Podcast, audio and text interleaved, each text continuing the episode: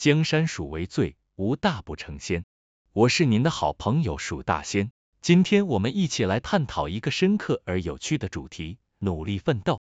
因为在每个人的生活中都有许多奋斗的痕迹，而这些努力不仅影响了自己，也激励了身边的人。我记得年少时曾听到一句话：比你优秀的人不可怕，可怕的是比你优秀的人还比你努力。这句话深深印在我的心中。成为我努力奋斗的原动力，直到现在，我还是每天不断努力充实自己，希望能超越昨天的我。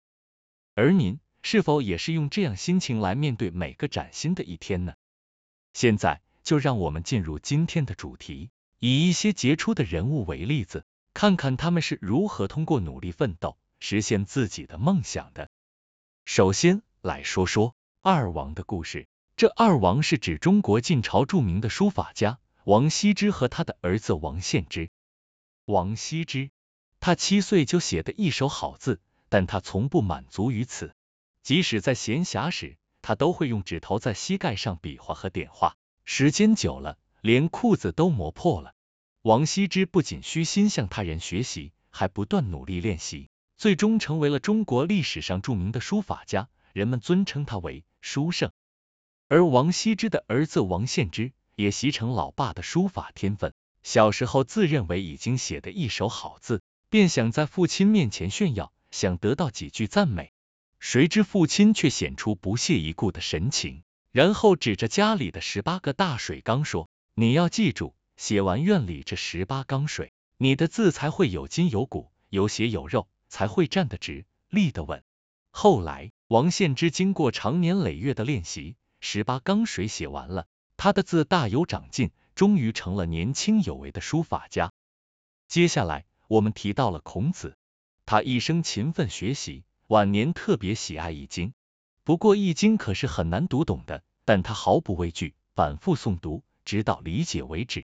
尽管当时还没有纸张，书都是用竹简或木简写成的，既笨又重，把许多竹简用皮条编穿在一起，便成为了一册书。由于孔子刻苦学习，勤斩书简次数太多了，竟使皮条断了三次。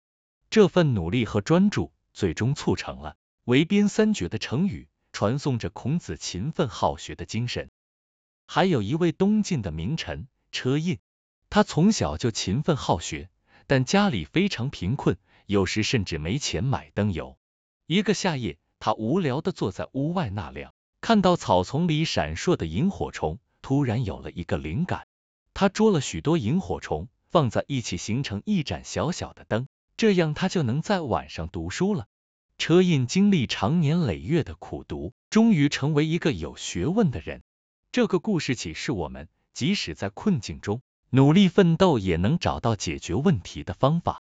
大家听过万有引力的发现者牛顿吧？牛顿小学时期体弱多病，性格腼腆，有些迟钝。学习成绩不佳，但他意志坚强，有不服输的劲头。据说一次班上功课第一的小霸王欺侮他，踢了他的肚子一脚。牛顿被迫鼓起勇气与他较量，同时下定决心在功课上一定要超过小霸王。他告诫自己说，无论做什么事情，只要肯努力，是没有不成功的。经过刻苦努力，牛顿超过了小霸王，一跃而为全班第一。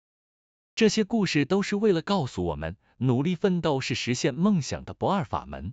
无论是古代的书法家、中国伟大思想家，还是西方的科学家，都在自己的领域中经历着艰苦的奋斗，最终获得了应有的成就。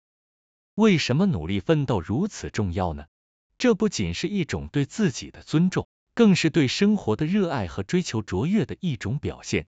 这就好比是在书法的世界里。王羲之用尽十八缸水，车胤用囊萤照读，一切的努力都是为了在生活的舞台上留下属于自己的独特笔记。现在，我想请各位听众分享一下你们生活中努力奋斗的经历，不论是在学业、事业还是个人成长方面，让我们一起交流，彼此激励。最后，让我以一句名言结束今天的节目：努力是通往梦想之门的钥匙。别轻易放弃，因为下一刻就可能是成功的时刻。江山属为最，无大不成仙。我是蜀大仙，我们下次再见。